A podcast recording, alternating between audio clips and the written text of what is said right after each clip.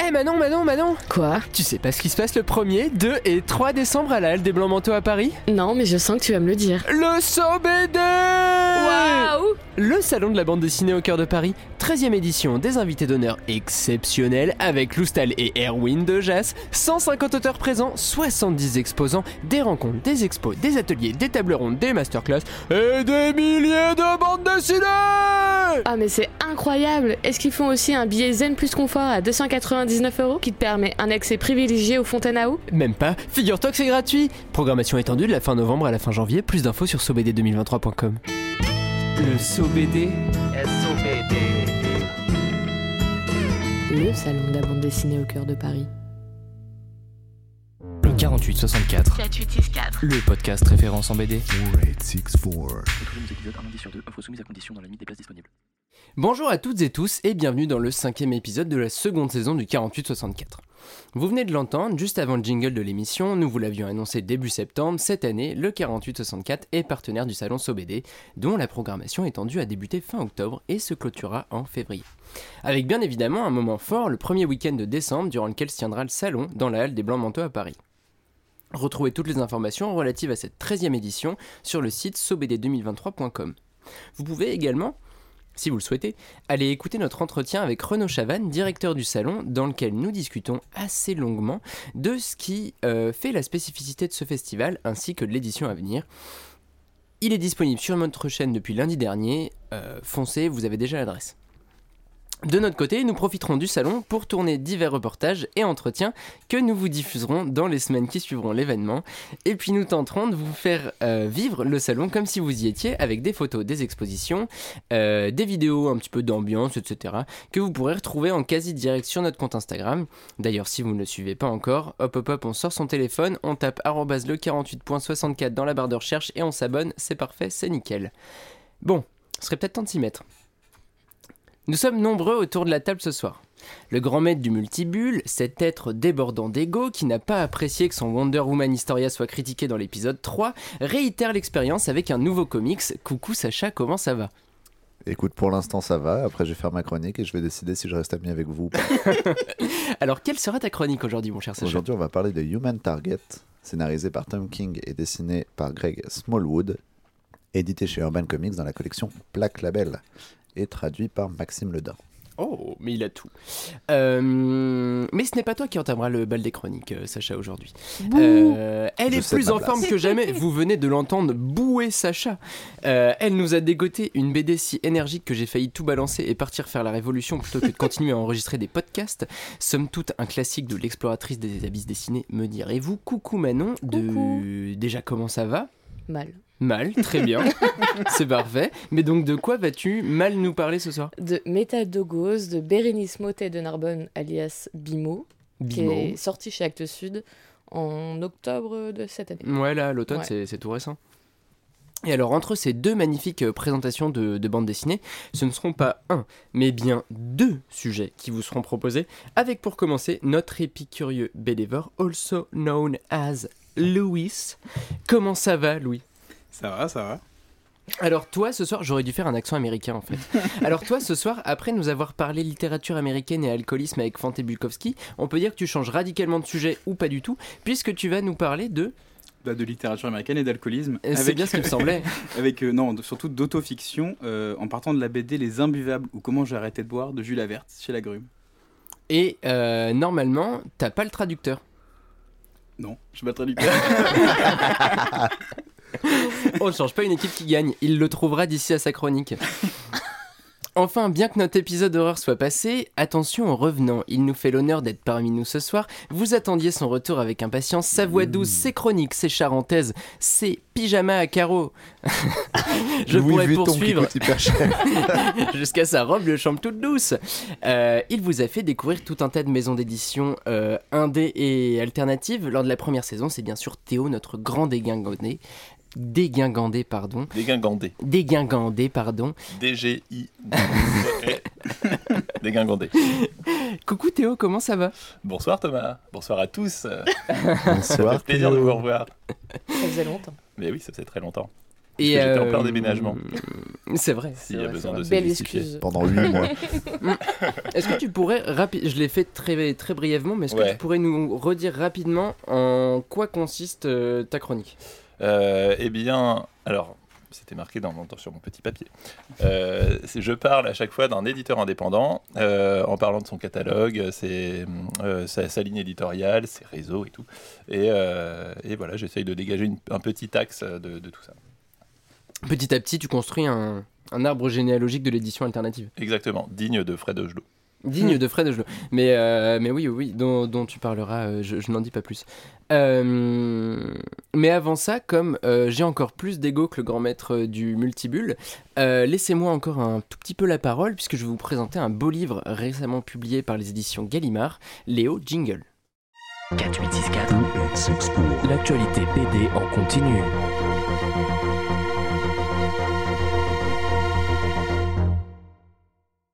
Alors il n'y a pas longtemps de ça, après être tombé sur Instagram sur un strip de Camille Blandin qui m'avait fait beaucoup rire, euh, nous vous avons fait choisir qui de Milou, Idéfix ou Rentemplan était le chien le plus cool du 9e art. Et à mon grand désarroi, c'est Milou qui l'a assez largement remporté. Euh, personnellement, ma préférence va sans aucun doute à Rentemplan, dont le flegme m'a toujours absolument éclaté. C'est pour ça que lorsque j'ai vu l'annonce de Slucky Luke, mythe et réalité du Far West aux éditions Gallimard, je pouvais pas manquer l'occasion de vous en toucher un mot.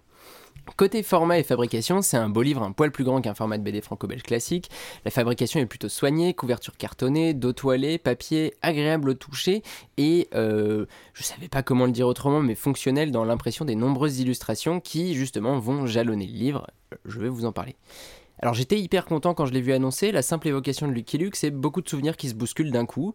Outre les dessins animés du matin mettant en scène le cowboy solitaire, Rentemplan ou les Dalton, euh, devant lesquels je noyais mes trésors dans un délicieux bol de lait chaud.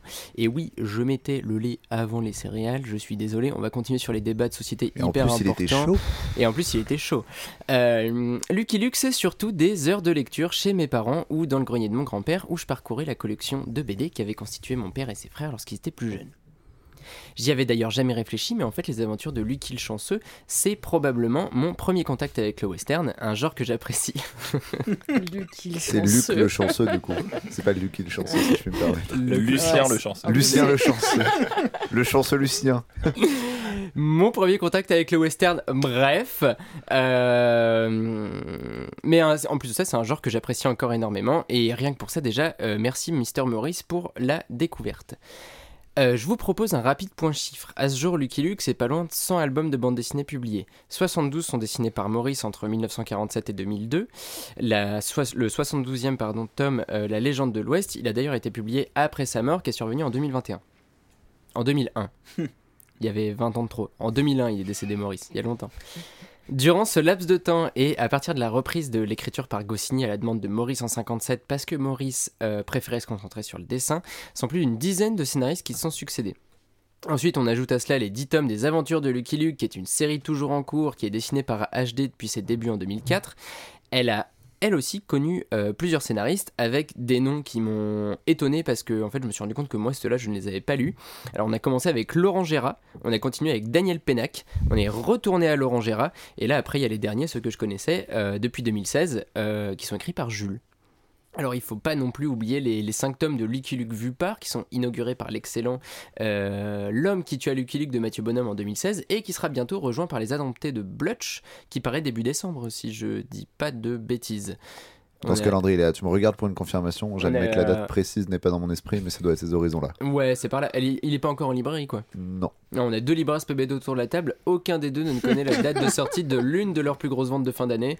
Euh, vous pouvez faire confiance Moi, aux je la connais, mais je t'emmerde.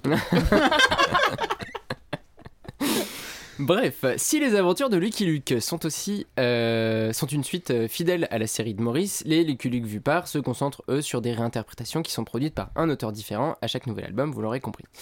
Pas besoin de sortir la calculette, vous, avez vu un petit peu avec les chiffres que je vous ai donnés, ça fait beaucoup de BD, et encore je vous passe les détails des séries parallèles que peuvent être Kid Lucky ou Rentemplan. Toutes ces bandes dessinées sont bien évidemment accompagnées de leur lot de produits dérivés en tout genre, avec des adaptations en veux-tu en voilà, des figurines, des jouets, des dessins animés, les mêmes dont je vous parlais au début de, la chronique, un film euh, avec Jean Dujardin, et des traductions partout dans le monde. Euh, bref, Lucky Luke, c'est un monument du 9e art, et j'irais même jusqu'à dire que c'est un mastodonte du divertissement. En un peu plus de 70 ans d'existence, c'est une série qui a durablement marqué plusieurs euh, générations de lecteurs, et c'est pour cette raison que nous sommes aujourd'hui en mesure d'affirmer que, euh, enfin nous sommes, je parle en votre nom messieurs dames, que je suis en mesure aujourd'hui euh, d'affirmer que le cowboy solitaire et toute sa clique ont grandement participé à la construction de nos imaginaires collectifs, notamment ceux liés donc aux États-Unis de la seconde moitié du 19e siècle et à la conquête de l'Ouest, euh, époque où se déroulent les aventures de Luc le chanceux. Et c'est précisément le sujet de l'album, parce que oui, j'y viens, euh, j'y viens, dont je vais vous parler aujourd'hui. Une approche de l'histoire américaine à travers la seule et unique série créée par Maurice, parce qu'il a été fidèle à son personnage absolument toute sa euh, carrière de dessinateur. Car si le dessinateur belge nous a livré sa vision des saloons, euh, du développement du télégraphe et des chemins de fer ou de la ruée vers l'or, nombreuses sont les aventures de l'homme qui tire plus vite que son ombre qui sont directement inspirées du réel. Alors pour explorer cet ancrage de la fiction dans le réel, l'album a été scindé en trois parties, les bons, les brutes et les truands, référence assez évidente au célèbre western de Sergio Leone. En une, deux ou trois pages, découvrez la tournée américaine de Sarah Bernhardt, les excentriques euh, parties de chasse menées par le grand-duc Alexis Alexandrovitch, le fils du tsar de Russie Alexandre II, ou le mystère entourant la mort de Billy the Kid. Ces, anecdotes et courts récits de vie n'oublient jamais de comparer la réalité aux versions réinterprétées par Maurice et ses scénaristes dans Lucky Luke.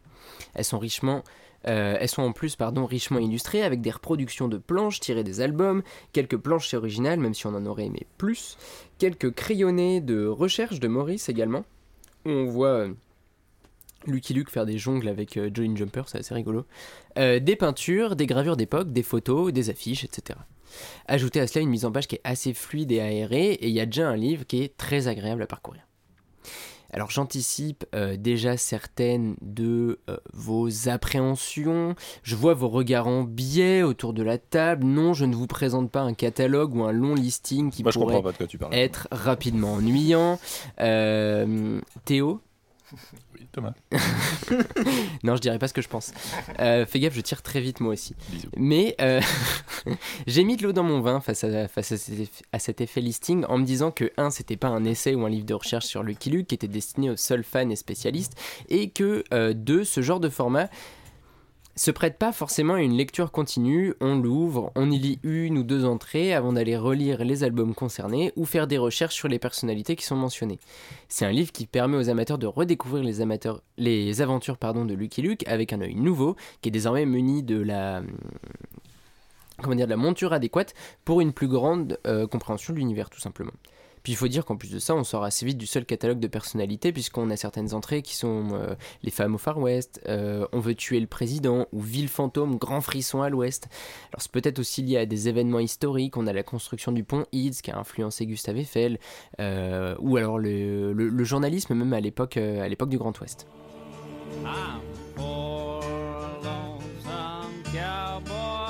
Bref, vous l'aurez compris, j'ai franchement passé un très agréable moment avec ce tour d'horizon instructif et accessible à tous de l'histoire des États-Unis de la seconde moitié du 19e. Tour bâti sur notre curiosité et amour immodéré pour les anecdotes historiques, oui. Euh, mais sans Stéphane Bern, c'est à noter. Et notamment ici celle ayant inspiré les aventures du Lonesome Cowboy. Vous avez tout de même pas cru que j'allais vous laisser là sans même vous donner le nom des auteurs et autrices des articles qui constituent l'album, qui d'ailleurs ne figurent ni sur la couverture ni sur le communiqué de presse. C'est à la toute dernière page que j'ai enfin fait la connaissance d'Eve Gandossi, qui avait collaboré à un numéro de Géo sur les voyages de Black et Mortimer, et Valentin Lefranc, deux journalistes euh, qui collaborent à divers, euh, divers médias de presse écrite. Et c'est d'ailleurs sur cette même dernière page que j'ai appris que ce livre, commercialisé au prix de 30 euros, se basait très largement sur un hors-série BD du journal Le Parisien, paru à l'automne 2022 et intitulé Histoire de BD Lucky Luke Wanted. Au moins, maintenant, vous savez tout. C'était donc Lucky Luke, mythe et réalité du Far West, écrit par Collectif, désolé, je lis le communiqué de presse, euh, édité aux éditions Gallimard, commercialisé donc au prix de 30 euros, un album de 128 pages qui plaira à tous les amoureux de Lucky Luke pour Noël, vous avez désormais la référence. On va maintenant passer à la chronique de l'exploratrice des abysses dessinés, Léo Jingle.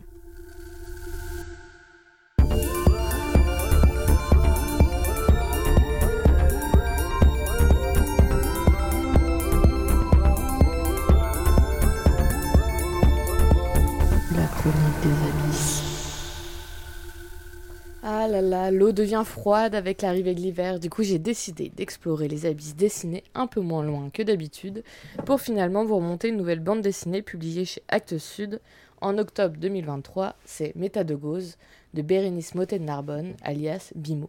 L'autrice n'est pas uniquement dessinatrice, puisqu'en 2016, pour clôturer ses études à l'École nationale supérieure des arts décoratifs, elle présente un mémoire intitulé La pilule rouge, les femmes dans la bande dessinée, dans lequel elle dresse une histoire non exhaustive des héroïnes de BD, pour ensuite en tirer une analyse sur les stéréotypes représentés et récurrents, et sur la, multiplicité de ces schémas. Elle dresse aussi un état des lieux de ce qu'est être une autrice de BD en 2016. Donc si le sujet vous intéresse, sachez que vous pouvez retrouver ce travail entièrement et gratuitement sur le site de la Cité internationale de la bande dessinée et de l'image d'Angoulême. Je continue dans ses productions puisqu'en 2017, elle réalise un court-métrage d'animation en stop motion du nom de Astral où l'on retrouve les prémices des personnages qu'elle va ensuite dessiner. Ce cours a été récompensé à plusieurs reprises, donc bravo à elle. Et je précise également qu'il est dispo sur euh, Vimeo, il me semble. Donc je vous conseille euh, vivement d'aller voir. Gratuitement et légalement. Gratuitement également, ouais. Personne ne va sur Vimeo, mais sachez que il y a des vidéos. Il y a des trucs cool sur Vimeo. Ouais, Je trouve que tu shames un peu. un petit peu. Et sinon, côté BD, ça donne quoi? Donc, sa première BD, Quitter la baie, sort en 2020 chez Actes Sud également. On y suit, on y suit euh, l'histoire de Magda, une jeune adolescente solitaire qui assiste non sans peine à l'urbanisation grandissante de sa campagne, au détriment évidemment de la nature qui l'entoure. Elle est rejointe pendant les vacances par son frère Carmen et son meilleur pote Gaël, avec qui elle va passer l'été. Et c'est vraiment euh, une super belle histoire euh, écologique et euh, sur l'adolescence, les transformations provoquées par cette période. Et Gauss s'inscrit clairement dans cette lignée-là. C'est d'ailleurs la suite de ce premier récit, même si euh, vous pouvez clairement le lire Gauss sans avoir lu Quitter la baie, ça pose pas de problème. Donc dans ce second opus, l'autrice quitte la baie. J'avoue, c'était un peu facile comme jeu de mots. Pour- C'est pas ton meilleur, ouais. Ouais, non. Pour nous plonger en plein cœur de la métastation, cette grosse ville crade, étouffante et surpeuplée, à l'image de Paris. On y retrouve Gaël et Carmen, deux jeunes garçons un peu paumés, arpentant les rues de cette mégalopole avec leur bande de potes. Alors qu'ils sont à une grosse soirée et complètement explosés, les flics débarquent pour y mettre fin. La bande se disperse pour leur échapper, mais Gaël, lui, veut continuer la soirée. Vous savez, on a toujours un pote un peu comme ça. Bref. Après plusieurs péripéties, il se retrouve dans son pire cauchemar, un centre commercial. Gaël est perdu, il tente de se faire discret, vole un truc pour manger et se fait courser une nouvelle fois par les keufs avant de se jeter dans le vide ordure de la ville. Après une terrible chute, il arrive à Zionzer, l'interstice de la métastation, une cité aux allures de Kusutetsu, la ville des charges chaotiques où grandit Gali d'Angenome. Il est accueilli par les habitants de cette étrange cité qui, eux, se font appeler les sans origine fixe. Et progressivement, il apprend à connaître ces personnes et ces créatures qui, comme lui, n'ont pas réussi ou ne souhaitaient pas s'intégrer dans la métastation. Il va découvrir une nouvelle facette de la ville et reprendre espoir en trouvant un but à sa vie, mais cette plénitude est menacée, tout comme l'ensemble de cette société parallèle. À travers ce récit initiatique, mêlant réel et fantastique, Bérénice Moten Narbonne nous livre un trip mystique d'une énergie brute folle qui m'a rappelé celle ressentie à la lecture du génial Amer Béton de Taiyo Matsumoto. On y parle de jeunesse, du fait de grandir, de se construire, de ne pas trouver de sens à son existence, de ne pas trouver d'endroit où l'on est suffisamment à l'aise pour s'épanouir, et de ça naît une rage destructrice. C'est également un récit politique qui, implicitement, pose euh, des questionnements sur l'identité de genre, l'identité sexuelle, sur les origines, mais aussi sur l'appartenance à un groupe et l'importance de s'ouvrir aux autres et de trouver un chez-soi, un groupe, peu importe, un endroit où l'on peut être nous-mêmes. C'est une bande dessinée truffée de références que l'autrice a su se réapproprier et très bien intégrer à son histoire. cela se ressent aussi au niveau du dessin. Donc c'est un trait noir épais, assez irrégulier sur un fond blanc. L'esthétique m'a directement fait penser aux vieux flyers du collectif Hérétique, euh, qui est un collectif de musique électronique française qui organisait des free parties à la fin des années 90, au début des années 2000. Donc d'un côté, il y a ces lignes épaisses et impactantes, mélangées avec un dessin que l'on pourrait associer à des mangas de la même époque. Et vraiment, ça donne un mélange explosif, ultra énergique, qui, euh, moi, personnellement, m'a donné envie de tout cramer. Donc, si vous aimez les histoires euh, mystiques un peu à la Ghibli, mais que vous avez une âme de quepon, c'est la BD parfaite pour vous. Euh, merci beaucoup Manon. Donc on rappelle, c'était Méta- Métadogose de euh, Bérénice Motet de Narbonne aux éditions Actes Sud.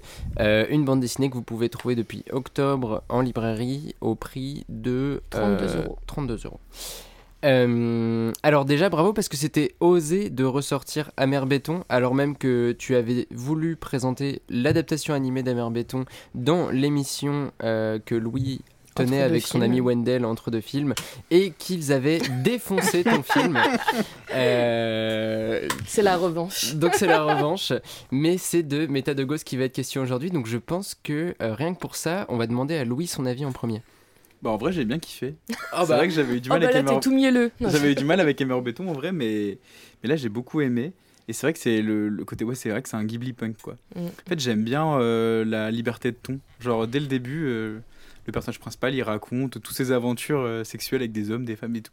Et je me dis, ah ouais, c'est vachement.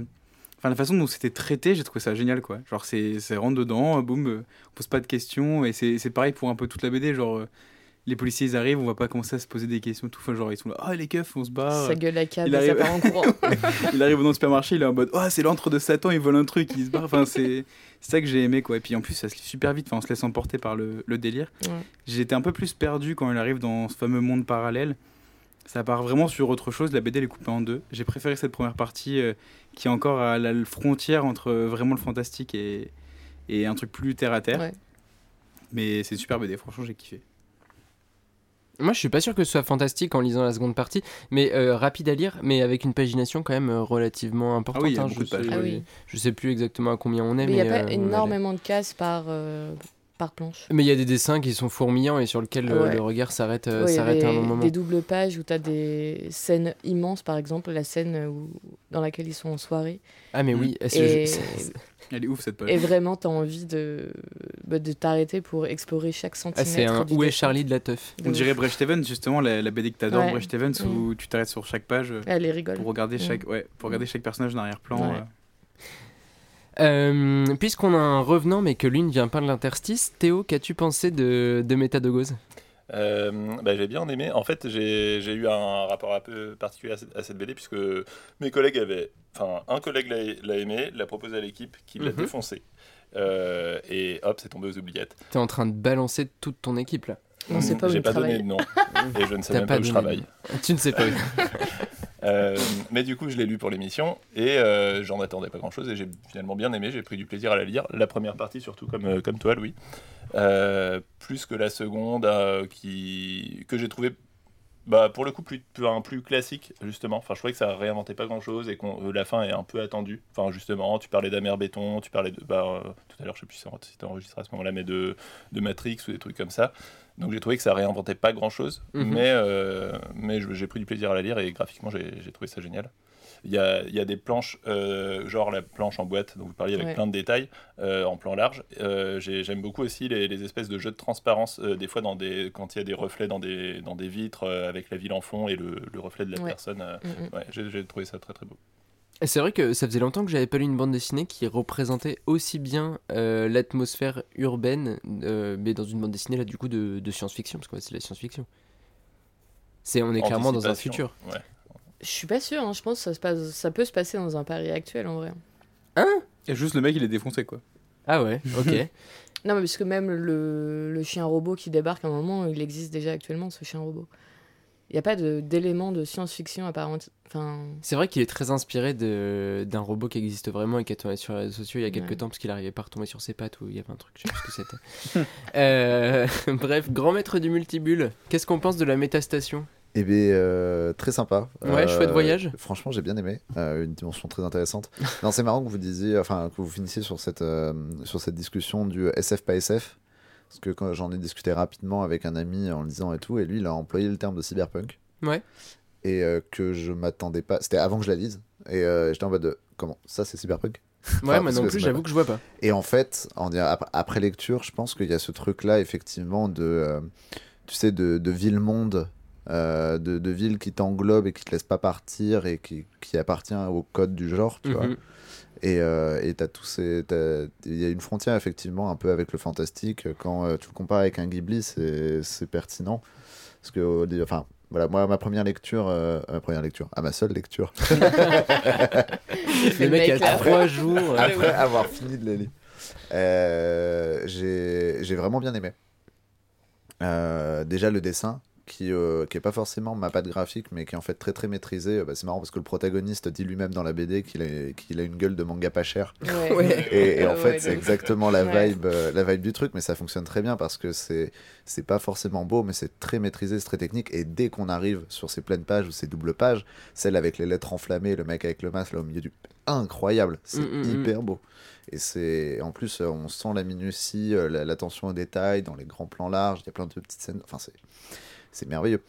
Et, euh, et en ayant pris le temps de décanter un petit peu la BD, bah en fait, euh, je trouve hyper intéressant le, ce qu'elle a fait avec cet interstice. Parce que la découverte de l'interstice se fait à un moment où notre personnage tombe dans le coma, il est blessé.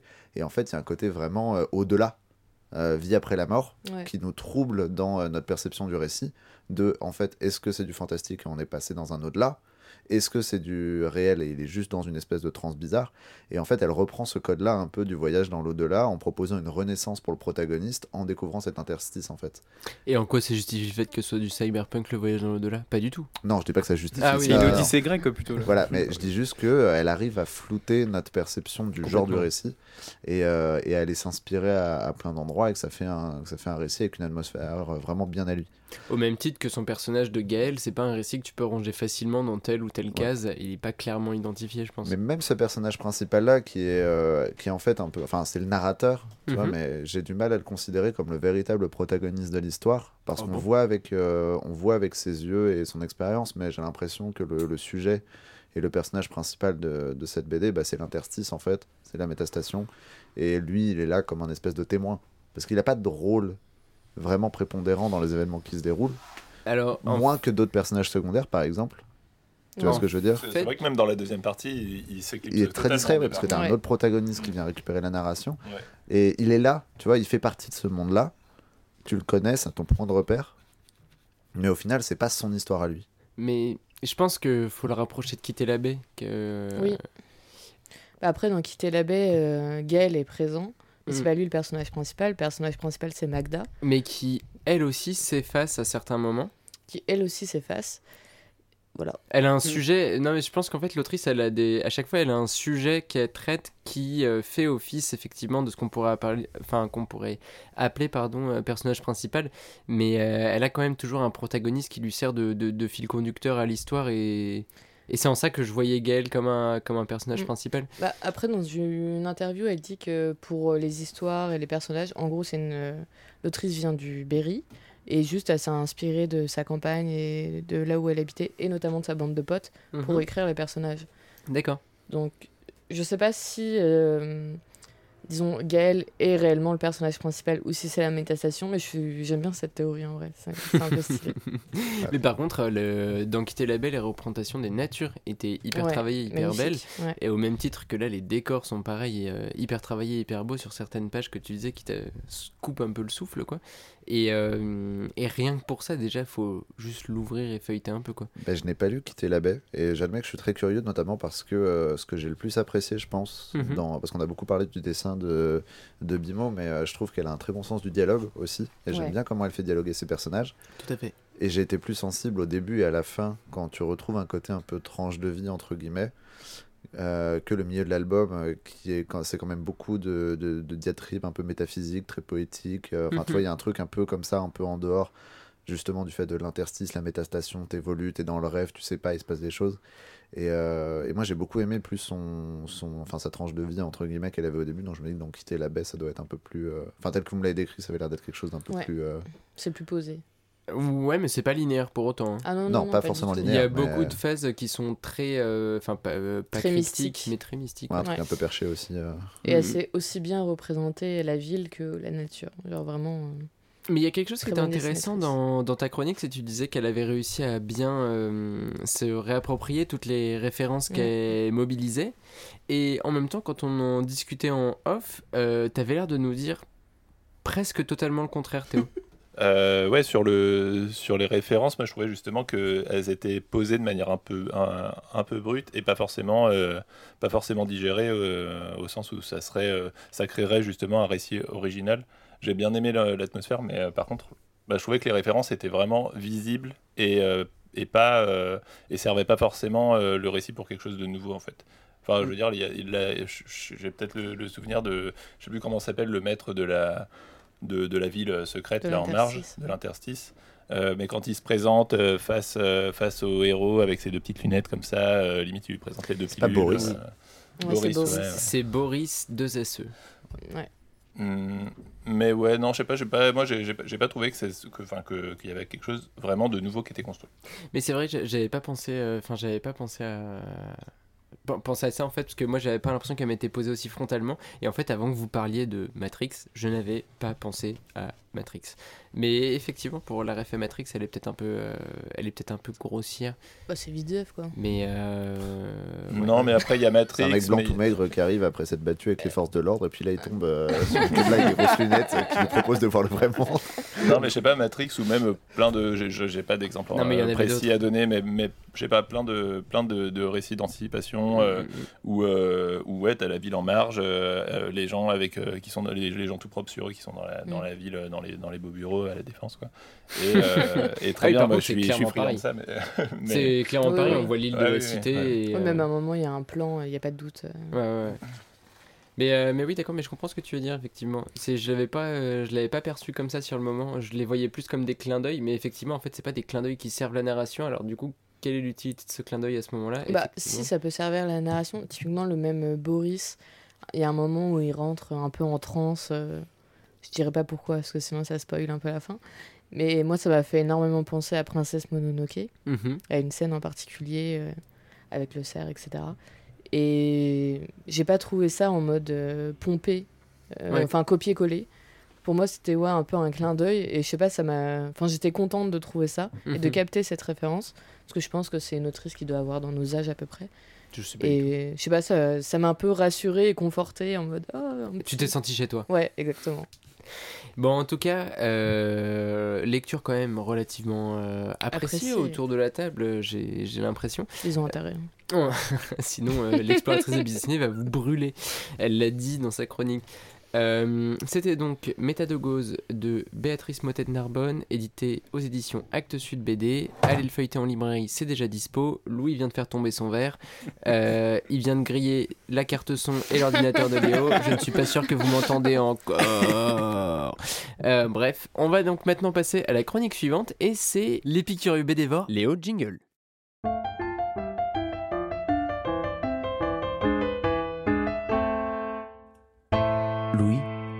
L'épicurieux bédévore.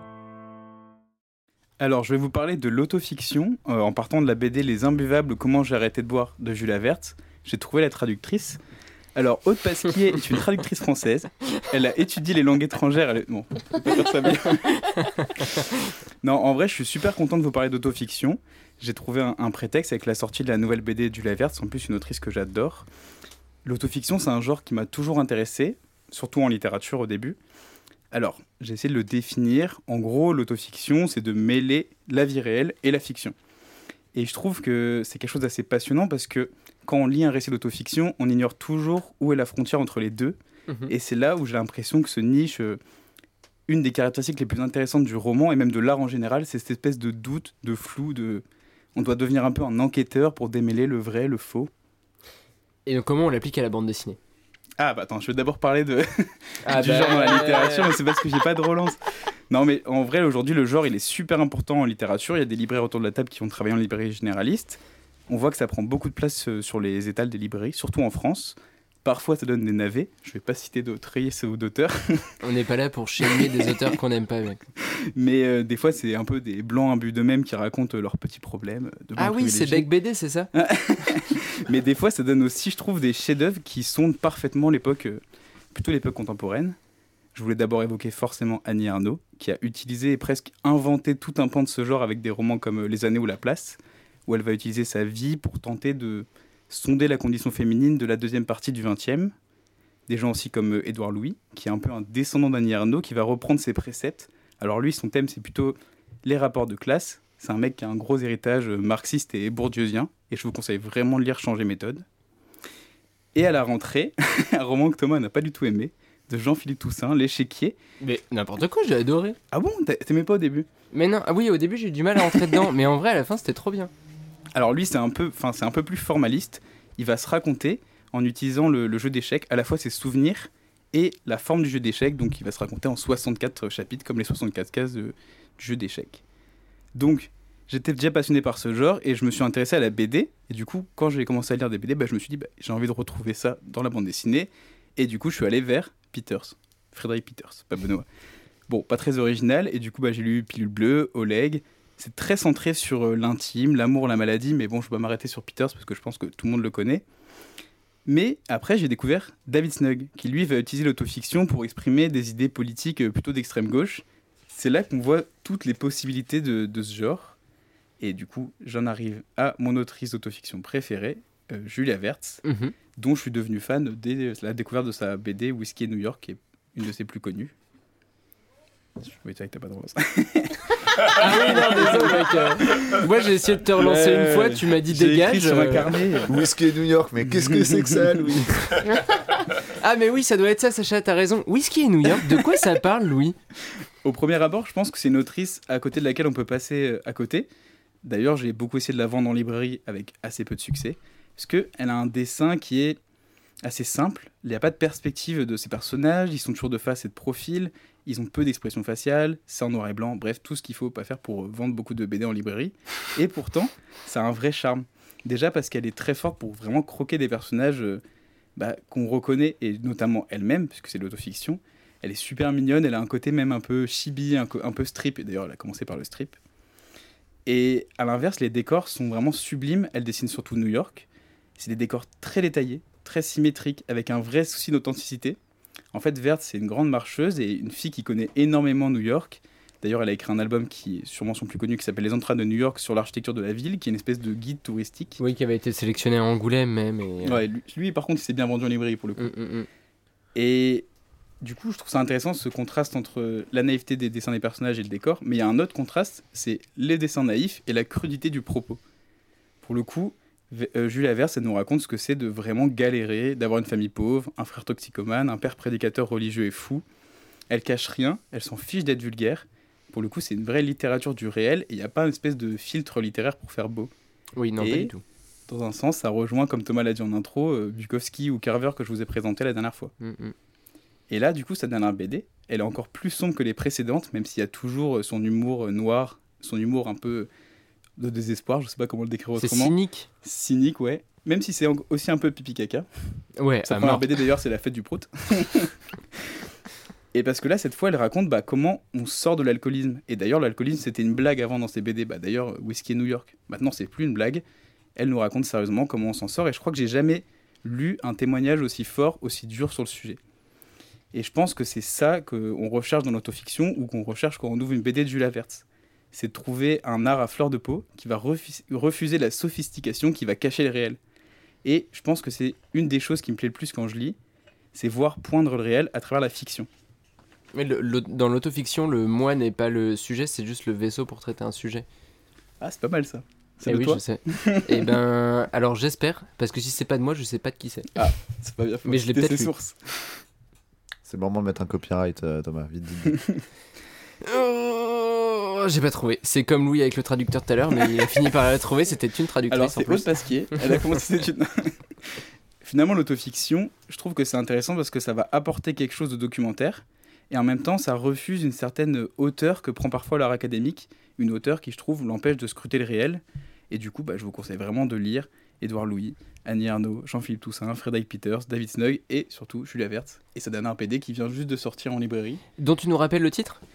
Les Imbuvables, comment j'ai arrêté de boire, chez La Grume, traduit par Aude Pasquier. Oh, il l'a refait en entier, incroyable. L'épicurieux Bédévore à son top. Bon, par contre, la prochaine fois, Louis, tu nous parles d'autre chose que des bandes dessinées qui parlent de la personne qui les a écrites, parce que là, c'est bon, on a fait le tour Je finalement. crois que je vais parler de cuisine la prochaine fois. Ah, ouais. Sa deuxième passion. Rajoutez toujours un petit peu de rhum troisième dans euh, la préparation des crêpes, c'est délicieux, du rhum ambré notamment.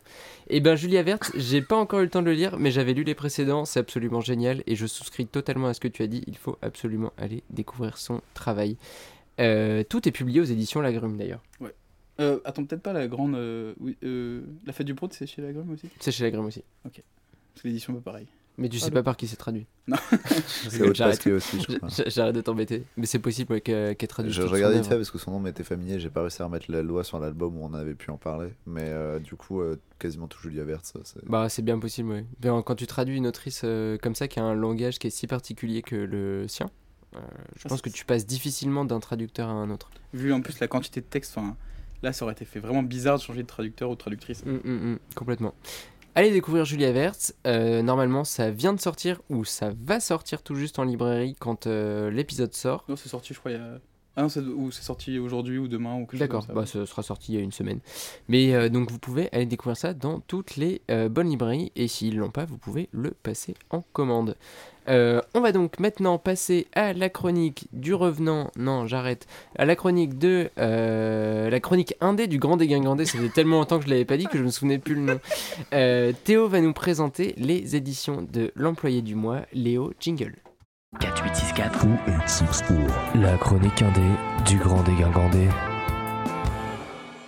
Eh bien, avant de commencer, je remercie tout particulièrement Max de Radiguez pour euh, l'interview qu'il m'a accordée et Fred Ogelot pour son livre Second Souffle, sorti cette année chez Flubble Thomas, vous en avez parlé ici, et il me sera utile toute l'année.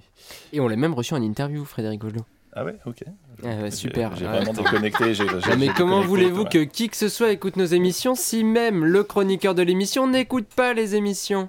Allez, on enchaîne. L'employé du mois, c'est une maison bruxelloise à la création protéiforme, fondée en l'an 2000. L'histoire commence un an plus tôt. Rendez-vous compte, les amis, nous sommes alors au XXe siècle. Nous n'étions encore que des petits enfants. Je ne m'étais jamais aventuré si loin l'an passé.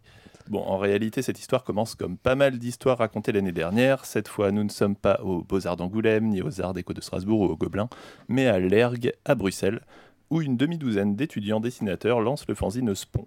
Spon comme spontané, spontané, parce qu'il en paraît un par semaine, un rythme de production volontairement soutenu qui impose aux auteurs une contrainte créative préférant la spontanéité donc à la, sophi- à la sophistication du trait, euh, avec un attachement particulier porté à la narration. Une contrainte qui deviendra une ligne directrice quand cette même équipe fondera en 2000, on y vient, l'employé du mois. Mais là j'irais jusqu'à dire staccanoviste, un par semaine, c'est des, des fous furieux, je sais pas comment ils ont fait pour tenir ce rythme aussi longtemps. Euh, L'année dernière tu nous avais déjà parlé de Polystyrène aussi par exemple, qui était un groupe euh, d'étudiants euh, qui avait monté un projet de fanzine qui est finalement devenu une maison d'édition. On dirait que c'est l'employé du mois, du mois pardon, ça y ressemble un petit peu. Ouais, l'employé du mois a aussi lancé Grand Papier en 2007, une plateforme gratuite sur laquelle près de 600 auteurs ont déjà publié. En plus de donner de la visibilité à leur travail, cette plateforme crée des échanges entre auteurs et est utile pour diffuser en quasi direct des événements qu'ils organisent comme les 24 heures de la BD. Insta n'existait pas encore à l'époque. Bref, oui, dans l'esprit, ça ressemble à des maisons comme Polystyrène. Le côté collectif y fait aussi penser évidemment. Rien à voir avec ça et là, par exemple, qui est le projet d'un seul éditeur, Serge, qui a sa vision et sa ligne. Par ailleurs, le collectif chez l'employé du mois, il est mouvant. Mhm. L'un des éditeurs, Max de Radiguez, a intégré la structure un peu plus tard, à force de fréquenter le même atelier comme auteur et de participer à leurs réunions. Depuis le début, l'équipe s'est pas mal renouvelée et ses influences ont évolué avec les nouveaux arrivants. Ça fait une différence avec des maisons comme l'association, où il y a aussi un collectif, mais qui repose sur un noyau dur et des principes pour le moins stricts. À l'employé du mois, le travail en collectif signifie aussi décision collégiale. Chacun amène ses projets en suivant bien sûr sa sensibilité, ses réseaux, tout ça. Mais ça a le mérite de faire bosser les autres sur des projets vers lesquels ils ne seraient pas allés naturellement. Cette, démarche est importante pour eux. Et l'idée est de traiter chaque BD indépendamment sans chercher à reproduire une formule magique qui marche. Tout ça se ressent quand on observe la variété de leur catalogue, rien que sur les formats. Et du coup, les auteurs dans tout ça, Théo, parce que tu nous parles des éditeurs, la façon dont ils sont constitués, mais on imagine qu'ils ont aussi des, des auteurs affiliés à la maison qu'on a retrouvés à plusieurs reprises ou qui ont publié plusieurs titres chez l'employé Ouais. du mois. Bah, la plupart des projets retenus font suite à des rencontres, des collaborations entre l'auteur et un membre de l'équipe. L'employé du mois reçoit beaucoup de projets envoyés un peu tous azimuts à l'ensemble des maisons francophones. Ça, ça Mhm. marche pas. Côté travail, c'est une petite maison qui ne dispose pas d'une équipe de graphistes, d'une autre de relecteurs, etc. Du coup, tout le monde est impliqué dans toutes les étapes de la conception à la fabrication. C'est le propre des petites maisons d'édition. L'auteur va pas se contenter de faire ses planches, ça lui demande encore plus d'implication. L'équipe éditoriale est plutôt très in- interventionniste, même si ça reste plus des pistes que des consignes. Mais les auteurs, particulièrement les plus jeunes, sont assez demandeurs de ce genre d'accompagnement. Mhm. Après, il faut le prendre comme une qualité propre à l'édition indépendante, sans pour autant romantiser tout ça. Le travail est plus sérieux dans l'ensemble, mais le niveau des avances est plus faible que chez les gros. L'employé du mois est fidèle à ses auteurs, retravaille avec eux, augmente l'avance d'un livre à l'autre si la mise en place est meilleure, mais est aussi très content pour eux quand ils arrivent à publier ailleurs. L'idée n'est pas de les maintenir dans la précarité pour la gloire. D'ailleurs, les éditeurs ont d'autant plus conscience de tout ça qu'ils sont eux-mêmes auteurs ou éditeurs chez des plus gros, tandis qu'ils sont tous bénévoles à l'employé du mois, à l'exception récente de Mathias Rosès. Ça me paraît plutôt sain comme euh, système de, de, fonctionnement. Mais le Mathias Rosès, justement, que tu mentionnes, il explique dans l'entretien, dans Second Souffle, le livre de, Frédéric Cogelot, que euh, les recettes d'un livre, justement, permettent de financer le, le suivant. Ouais, l'interview date d'il y a environ deux ans. Les choses se sont légèrement améliorées depuis, mais ça reste des structures fragiles. Ils font pas du fanzine, ils sont dans le cadre d'une démarche commerciale avec des payes et des factures, mais ça ne revêt pas non plus l'aspect mercantile qu'on trouve chez les gros groupes. Les enjeux sont pas les mêmes. Pour un éditeur indé, le but c'est d'offrir un cadre rémunérateur, même s'il est précaire actuellement, Oui. à des auteurs en diffusant autant que possible plus largement que la niche à laquelle il semble destiné, un travail en lequel les gros éditeurs n'ont longtemps pas voulu croire. Sans ces petites maisons, la recherche graphique et narrative resterait encore plus en marge et ne serait pas présente en librairie. Le grand public n'aurait pas accès à cette diversité dont il se montre finalement client. Euh, D'ailleurs, les grandes maisons se sont bien rendues compte de ce rendez-vous raté et courent maintenant en permanence après le nouveau talent inconnu, mais sans toujours faire un travail complet d'éditeur qui devrait aller plus loin que des coûts marketing. Oui, tout à fait. Et l'accompagnement, notamment, que tu mentionnais plus haut, est souvent euh, quelque chose qui est mis en avant par certains jeunes auteurs qui signent chez des grosses maisons, euh, avec un accompagnement qui serait pas, euh, pas suffisant ou pas à la hauteur de celui qu'ils auraient pu avoir chez des, des petits éditeurs. Euh, Est-ce que tu nous dirais pas un petit mot du, du catalogue de l'employé du mois pour finir? Ouais, quand même. Bah, à la base, ça va un peu rejoindre ce dont parlait Louis. Euh, le projet éditorial tournait essentiellement autour de la BD autobiographique, justement. Euh, mais petit à petit, le catalogue s'est étoffé. Dès le départ, on joue des codes de ce genre et des biais qui lui sont propres. Dans Le Verre de lait, une des toutes premières BD qu'ils ont publiées, Pascal Matet nous racontait ses propres souvenirs et à travers ça nous parlait des questions et des craintes de l'enfant qu'il avait, qu'il a été. Mhm. Euh, quelques années plus tard, dans Jacques Delouit, euh, Max de Radiguez prenait déjà plus de liberté avec la réalité et nous racontait la vie qu'il a imaginée pour un musicien de rue bien réel croisé régulièrement dans le centre de Bruxelles en allant au boulot. D'accord, c'est drôle. Je la connaissais pas celle-là de, Ouais, de elle, elle est Rodriguez. très cool. C'est celle qui m'avait dédicacé avec euh, un, petit, euh, un petit dessin 48-64. Ah, trop classe. Merci Max. Merci Max. Euh, et dans un autre épisode, Louis du coup nous parlait de Fante Bukowski de Noah Fanskiver, qui est publié chez l'employé du mois. Euh, son héros porte le nom de deux poètes bien connus qu'il admire et dont il semble vouloir reproduire l'existence. À quel point est-il l'alter ego de l'auteur lui-même? Bon, Louis vous en a déjà pas mal parlé, on va, on va pas s'éterniser. C'était dans si- l'épisode 1 de cette saison. et, euh, et si on continue de tirer sur cette grosse ficelle, on peut aussi mentionner la série Michel de Pierre Morel, dont je suis un fan inconditionnel. Michel, c'est un personnage fictif, un radio-reporter aussi sympathique que malchanceux, qui pourrait tout aussi bien exister, parce qu'il est ancré dans notre réalité sociale et politique, que lui et ses proches ont fini par les connaître et les comprendre, et qu'une part de tout cela sort vraisemblablement de l'expérience même de l'auteur. Mais l'exploration narrative de l'employé du mois nous emmène aujourd'hui sur bien d'autres chemins. On y trouve certes toujours quelques bios et témoignages, mais les parutions de ces deux dernières années illustrent bien cette diversification, avec entre autres une parodie contemporaine du Seigneur des Anneaux, un huis clos horrifique et poisseux dans un spa luxueux, les doutes d'une cosmonauta sociale la veille d'un voyage en solitaire sans retour, ou encore le retour du fascisme en France, mis au pas par une armée de flics porcs obéissant à une horrible chimère fusion de Macron et d'un pétain zombifié. Alors on va peut-être, euh, avant de conclure ta chronique, euh, mon cher grand dégingandé, euh, dire ce que c'est que cette dernière bande dessinée. C'est euh, parce qu'elle vient d'être publiée. C'est Cauchemar, de Ferrero, je crois, j'ai complètement oublié le nom. Pierre Ferrero. Pierre Ferrero. euh, donc édité aux, aux éditions L'Employé du mois. Et la bande dessinée que tu mentionnais juste avant, euh, dont on avait parlé dans la première saison du 48-64, dont l'exploratrice des, abysses- des abysses dessinés avait parlé, euh, c'était donc celle qui parle des doutes d'une cosmonaute sociale. Allez, on va faire un jeu, essayez de deviner. C'est bien évidemment Astranova. Astranova. Qui vient d'être récompensée d'un fameux prix de science-fiction. Sacha était sur place à Nantes. Quel prix vient-elle de recevoir? Ah, c'est Elle a, vrai, été, euh, elle a été nominée euh, pendant le festival des Utopiales. Juste là, donc. euh, Nominée, non, elle a été primée même, non? Oui, enfin après, oui, pardon. Oui, excusez-moi, j'utilise des, des- des adjectifs qui n'en sont pas. Elle a été primée par le festival des Utopiales pour, euh, pour son album, du coup, Astranova. Et on est. On la salue, bah, on la félicite en fait. hein. Bah, carrément, Ouais. carrément, Bravo vraiment. à elle. Et euh, alors avec Manon, on sera à Colomiers euh, donc en fin de semaine quand cet épisode sort pour BD Colomiers et une exposition lui est consacrée. On pourra normalement vous envoyer quelques photos sur le compte Instagram de euh, l'exposition qui lui sera consacrée. Euh, merci Théo pour cette chronique sur l'employé du mois qui est un éditeur hyper intéressant parce que justement on n'est pas dans l'expérimentation graphique mais plus dans un souci de la narration qui rend peut-être l'édition alternative plus accessible j'ai l'impression. Euh, merci pour cette pour cette nouvelle branche ajoutée à l'arbre généalogique du Grand Dégingandé. Merci à vous et merci pour, pour cette invitation. Euh, et encore une fois, merci à, à- à Max de Radiguez d'avoir pris le temps de répondre aux questions de cet odieux Grand Dégingandé. Euh, c'est donc... sa soirée. Le pauvre. C'est donc maintenant euh, le tour du grand maître du multibulle de nous parler de son, je n'ose pas dire le mot, même le prononcer, euh, Léo Jingle. Le multibulle de Sacha.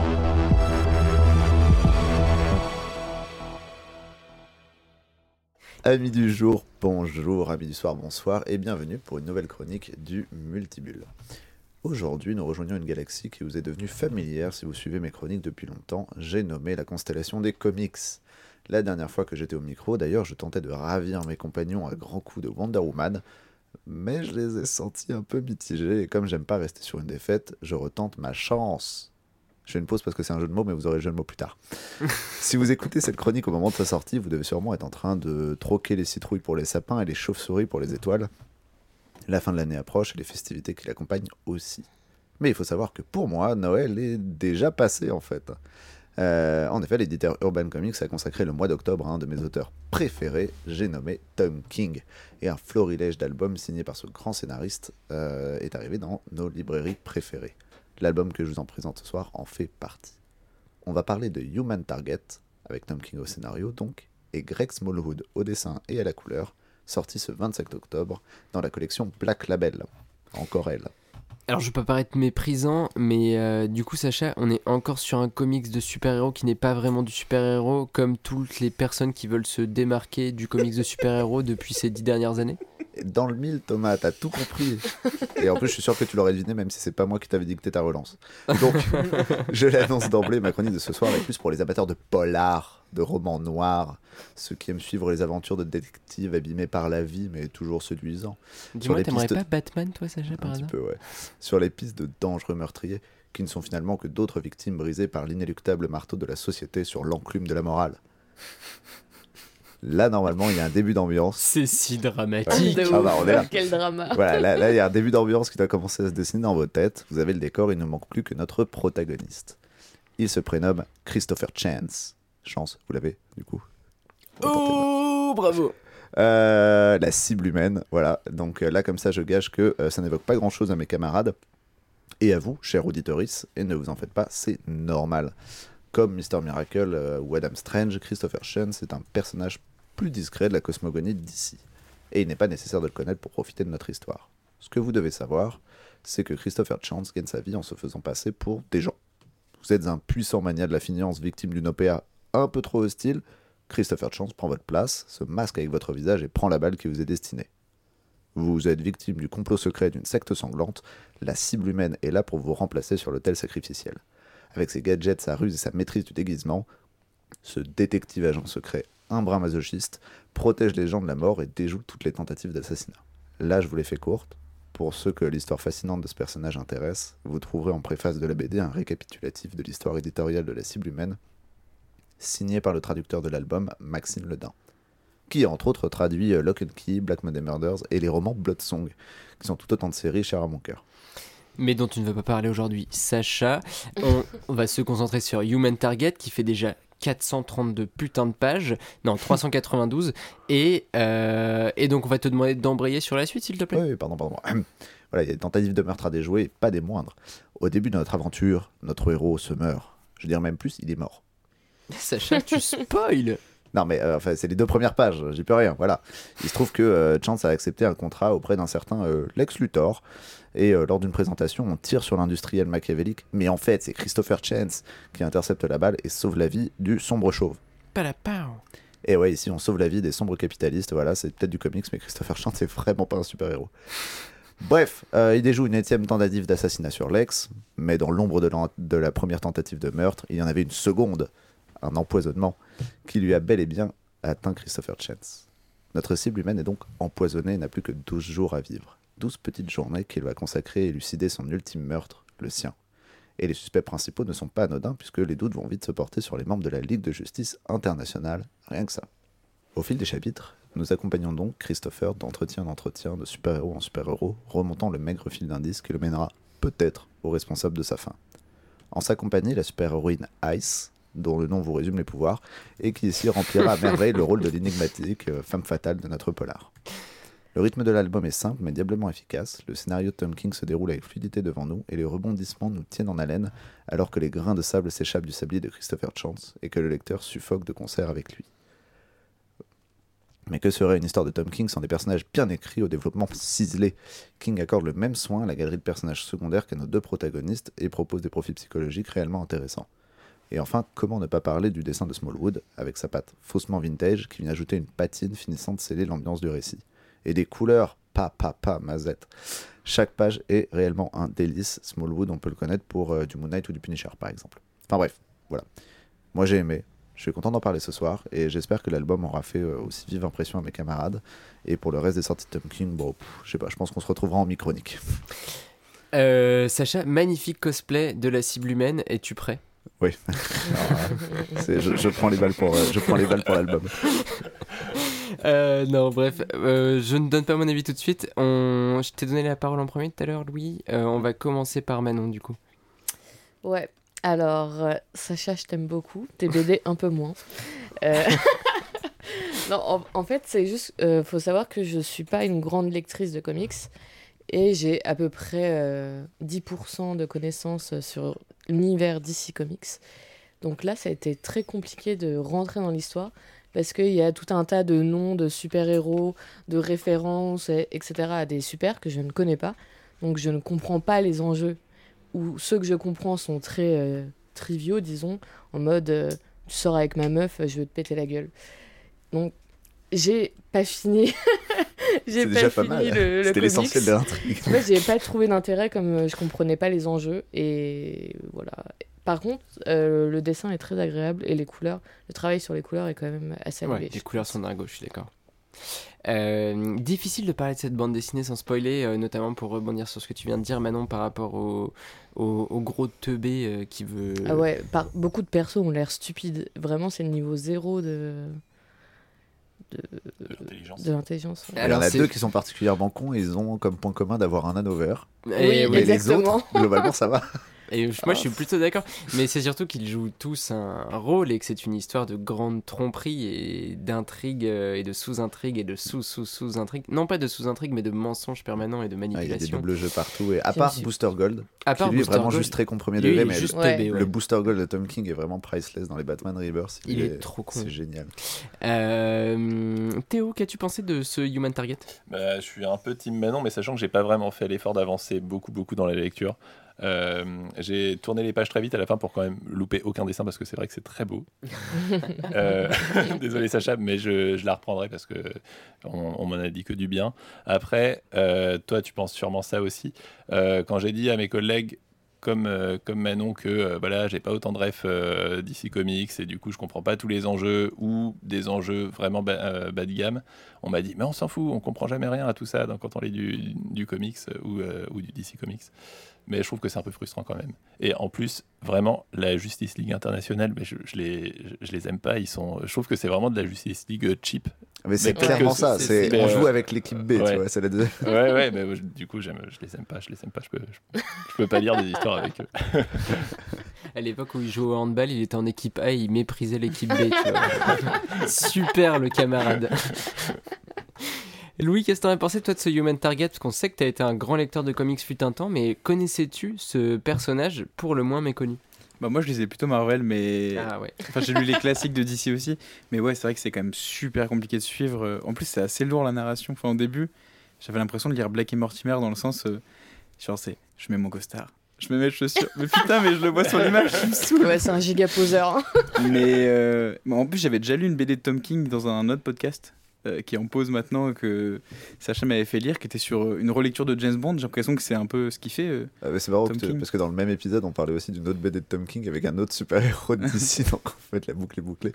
Bah ouais, bah du coup, euh, je trouve ça ouais, assez compliqué. Après, finalement, le scénario, il est quand même assez bien écrit et tout, mais, mais ouais, moi, ça, ça ouais, ça m'a un peu passé dessus. Et c'est vrai que le dessin, j'ai été étonné parce que on en parlait off, en off avec Sacha, c'est vrai que les couleurs, elles rappellent un peu les, les vieux comics, euh, les vieux dessins animés euh, Batman, tout ça. Et en même temps, le, le trait en lui-même, je sais pas ce que ça me rappelle. Enfin, je, je Il jamais vu. modernité folle. C'est hyper étonnant, je trouve, Ouais. pour du comics. Ça, c'est vrai que j'ai beaucoup aimé. Mais après, ouais, je passe un peu à côté. Mais je pense qu'en fait, il faut vraiment avoir la tête dans le super-héros euh, qui fait ça de fou. Et du coup, on aime le retournement. Mais en fait, si on lit pas de super-héros, du coup, le retournement, il nous passe peut-être un peu enfin, au-dessus, quoi. Alors moi, Sacha, euh, vous ne le voyez pas, mais je lui tends la main. Euh, Je, je prends la main Thomas. Thomas, est-ce que, parce que c'est, quelque chose que j'ai pas fait dans mon introduction, Ouais. à part dire que j'aime beaucoup ce monsieur, mais je sais que toi aussi tu aimes beaucoup Tom Ouais, King. Est-ce que tu veux peut-être en parler un petit peu? Parce que j'ai pas trop Ben, détaillé le, Moi, je la pense carrière que du bonhomme. c'est euh, le scénariste, enfin un des scénaristes qui m'a fait découvrir le plus de personnages secondaires des différents univers sur lesquels il a travaillé, euh, en me racontant des histoires centrées sur eux et qui sont généralement pas des histoires dont l'intrigue est super héroïque en tant que telle, mais qui sont des intrigues qui pourraient être à Monsieur Tout le Monde. Il y a son euh, la vision euh, un peu plus qu'un homme ou Un peu un moins qu'un homme qui est, euh, qui est exceptionnel chez, chez Marvel, qui est édité du coup chez Panini Comics en France et qui est une intrigue en fait qui est très familiale et qui aurait pu être avec 100 personnages de super-héros, mais là donc on, on- comment dire, on renforce les enjeux du fait que ce soit des super-héros. Il avait parlé d'Adam Strange aussi, c'était fabuleux, c'était il y a moins longtemps. Euh, et après il a fait aussi des comics pas de super-héros, il y a Sheriff of Babylon euh, qui était très cool pour les gens qui aiment bien les récits euh, d'espionnage au, Proche-Orient là en l'occurrence. Euh, mais avec, euh, avec Human Target, euh, bon, je l'attendais à mort.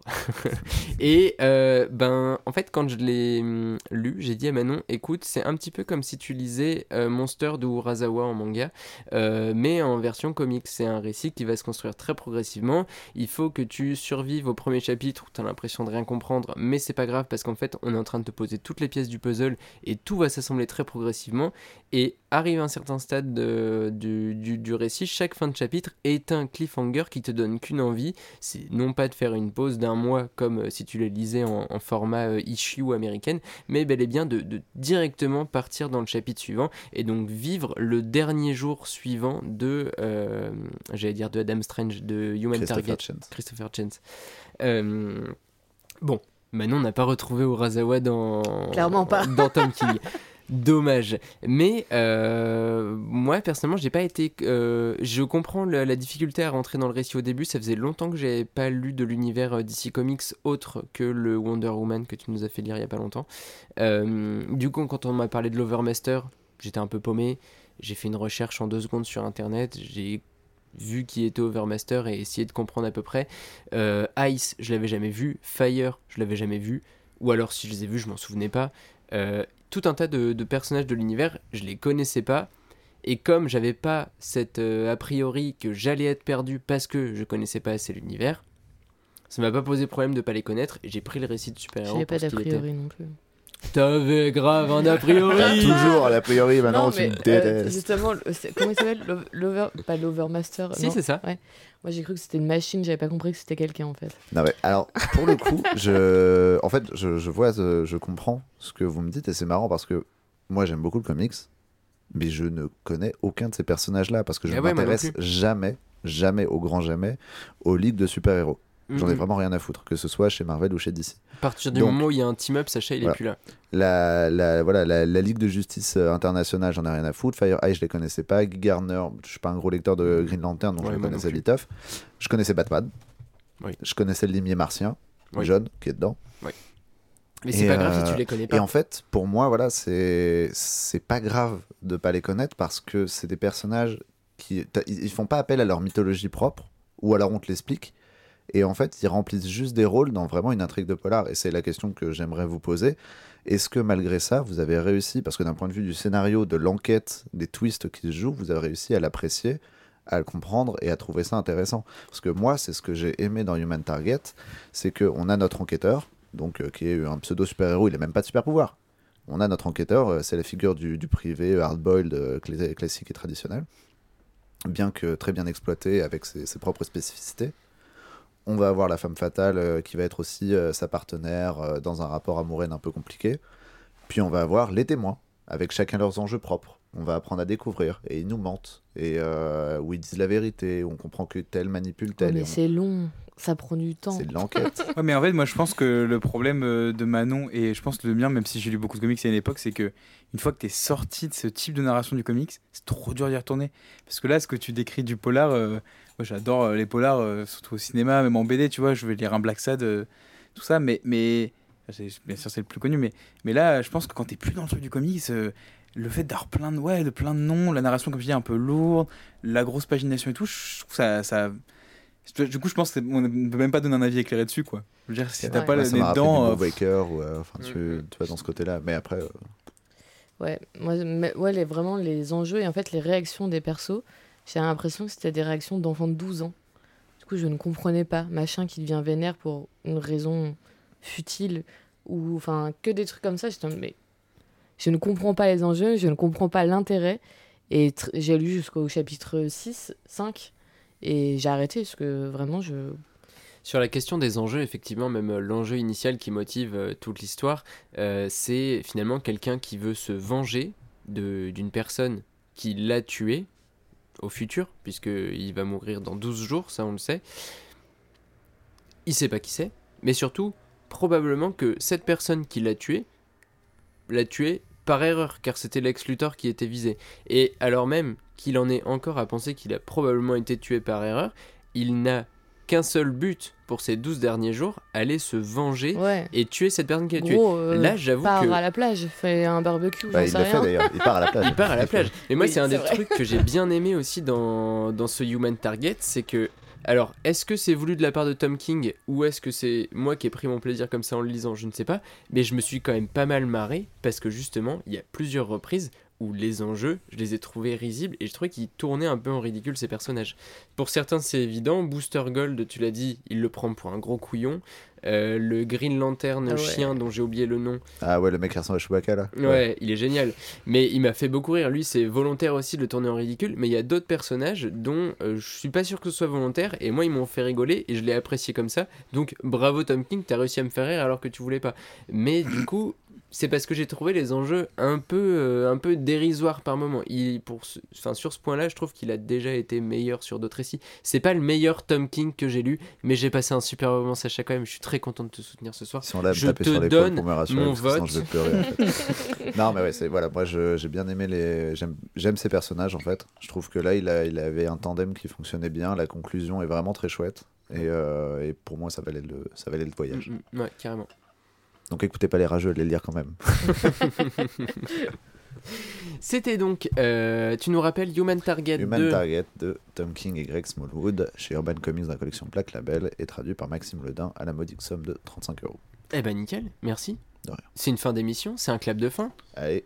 On rend l'antenne, euh, on n'a pas d'antenne parce que c'est du podcast et euh, on se donne rendez-vous dans une semaine pour... euh, Est-ce que c'est une interview? Est-ce que c'est des microniques? Je ne sais pas, mais on va le faire. Et euh, dans deux semaines pour un nouvel épisode de l'émission régulière du 48-64 qui sera un épisode spécial consacré à euh, l'édition à venir du SOBD. Une euh, présentation rapide de quelques-uns des points de l'édition et des albums d'auteurs et d'autrices qui, qui seront présents sur le salon. Vous pourrez aller vous les faire dédicacer en direct, c'est incroyable. On se donne rendez-vous donc très vite. On vous souhaite une bonne soirée, une bonne journée, peu importe. Ça, c'est vous qui voyez. Et, et puis des bisous, tout simplement. Bah, Allez, bisous, bisous. bisous. Bonne soirée. C'est ciao. Le 4864, 4864. le podcast référence en BD. 4 4864. Retrouvez nos épisodes un lundi sur deux, offre soumise à condition dans la limite des places disponibles.